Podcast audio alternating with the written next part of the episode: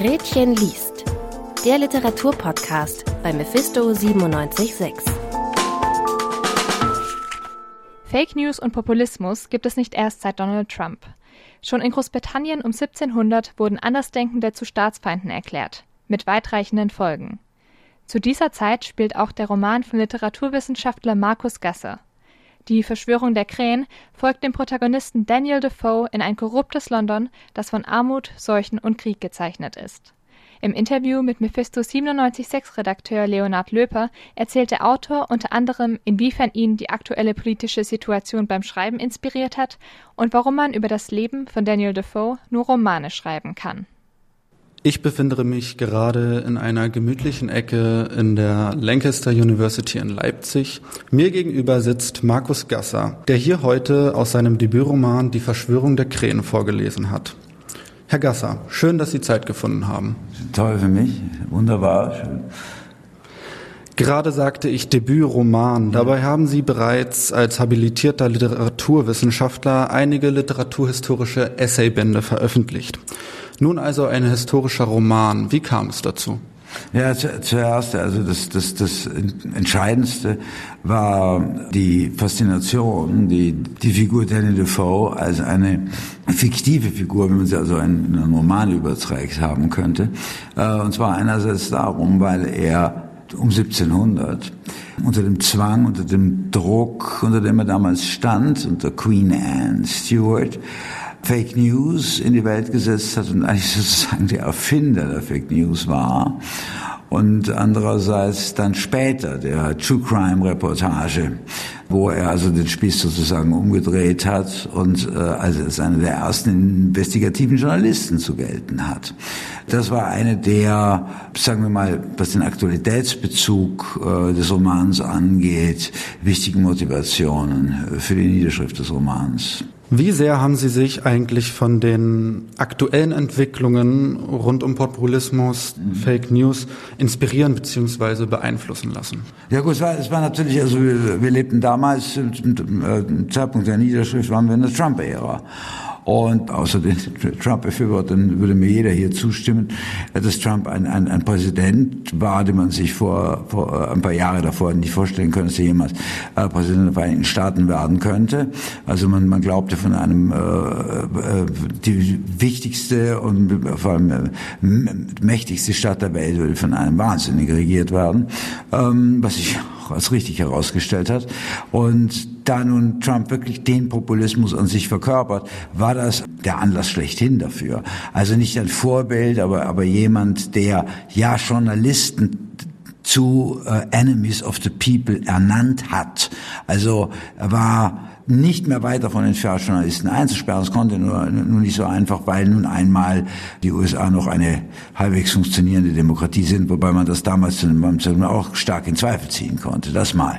Äh, als zweites die, die Fälle äh, Denis Yücel äh, unter Erdogan in der Türkei waren ein weiterer großer Anlass. Also Yücel wurde eingesperrt unter dem Vorwand, ein Verschwörer äh, des Westen mit dem Westen zusammen gegen die, die türkische Regierung Regierung zu sein und als Agent-Terrorist angeklagt und saß im Gefängnis. Im Gegensatz zu Defoe, der, der dem, der Gefängnisstrafe entging, indem er sich der Regierung zur Verfügung gestellt hat. Jussel ist insofern ein ungeheurer Held. Und davon gibt es sehr viele Schicksale. Die populistischen, sogenannten populistischen Regierungen äh, Ungarns etc. etc. arbeiten mit diesen Mitteln eine sogenannte linke Presse, die oftmals gar nicht so links ist, eine freiheitsliebende, eine noch faktencheckende Presse, als eben links und damit anrüchig bis terroristisch abzustempeln und zu versuchen, ins Aus zu manövrieren. Und das ist ein Teil der populistischen Politik, die man auch ruhig als, als muss sie nicht populistisch nennen, man, man kann sie auch ruhig als protofaschistisch bezeichnen. Und dieser das war natürlich ein, ein direkter Anlass, diesen Roman zu schreiben und, und ihm auch diesen Motor, dieses Feuer zu geben, um das zu tun. Im Hinblick auf Ihre früheren Bemühungen, bei dem historisch überlieferten Fakten zu bleiben, hat sich mir vor allem die Frage gestellt, was in Ihrem Buch nun Fakt und was Fiktion war. Unter welchen Gesichtspunkten, unter welchen Kriterien haben Sie entschieden, an welcher Stelle Sie jetzt mehr oder weniger flunkern bzw. erfinden können? Also äh, ganz einfach. Das erste war in dem Moment, wo ähm, bei Defoe gibt es so viele Lücken in seiner Biografie, weil er selbst ein Schwindler, ein, wie Sie selber sagen, ein Flunkerer war äh, ein Journalist war, der eben sehr viele Fake News in die Welt gesetzt hat etc. und selber unentwegt seine Spuren verwischt hat, diese Lücken zu schließen.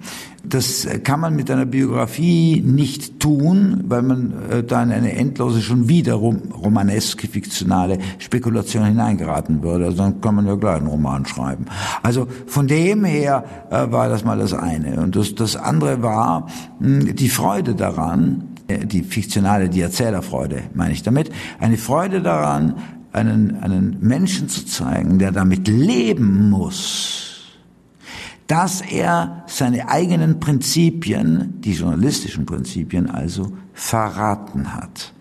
Und dass er das am Ende des Tages nicht kann. Er kann nicht damit leben und wenn es sich darum der Unterwelt, den Ärmsten der Armen zu Unterwelt und Ärmste der Arme hier verstanden nicht als Gleichsetzung, sondern verstanden als damals waren nun mal die Ärmsten der Armen in der Unterwelt dazu gezwungen, in der Unterwelt, in Romeville, wie es im Roman heißt, zu leben, sich denen zuzuwenden und ähm, die Wahrheit über sie zu erzählen. Und das ist äh, ein, äh, war dann genug an, an, an Motivation. Ihr Stil ist sehr reduziert, ungeduldig könnte man sagen. Mhm. Ist das auch eine Folge von einer möglicherweise schmalen historischen Faktenlage? Nein, überhaupt nicht. Also es gibt es mehr, nein, ganz im Gegenteil.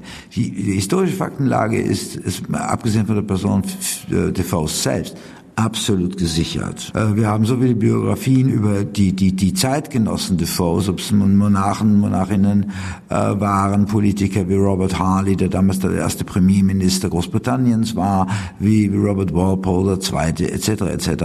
Das war, das war nicht der Punkt, sondern das ist geschuldet meiner Ungeduld äh, einerseits als Autor, meinem Temperament, einen Spannungsroman zu schreiben, der natürlich eine gewisse in einer gewissen Rasanz verlangt.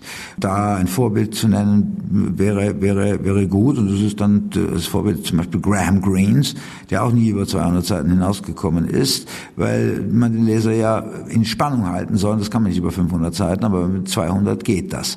Und äh, nur, nur darauf ist es zurückzuführen. Außer vielleicht noch der, der Anmerkung, Defoe wird gehetzt. Den ganz normalen hindurch, genauso wie er im Leben gehetzt war. Aber der Roman ist ein Roman, der die Figur hetzt.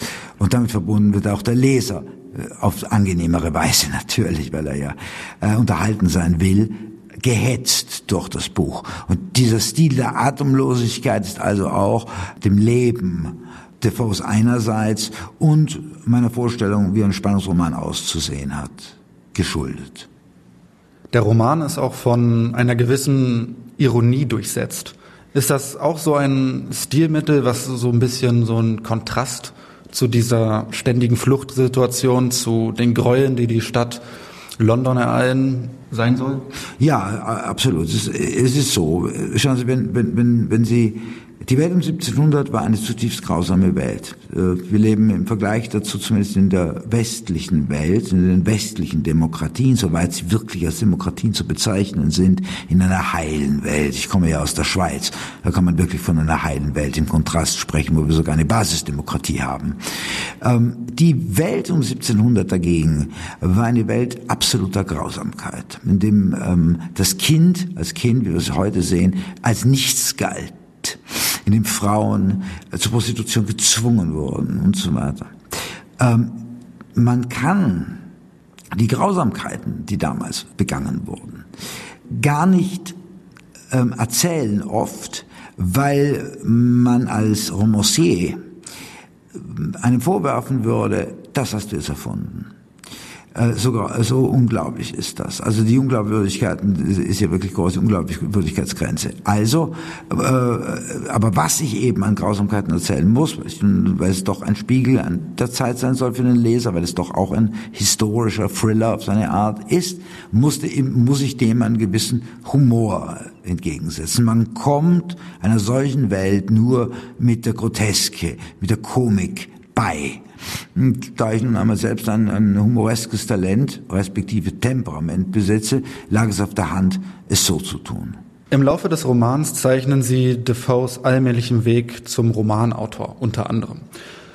Es gibt eine Stelle im Buch, da schwärmen Defoes Feinde von seinen erzählerischen Fertigkeiten, welche die Leute alles glauben lassen, was man sich eigentlich wünschen könnte. Im Zuge dessen entscheiden sie, dass man sich das doch äh, zunutze machen müsste.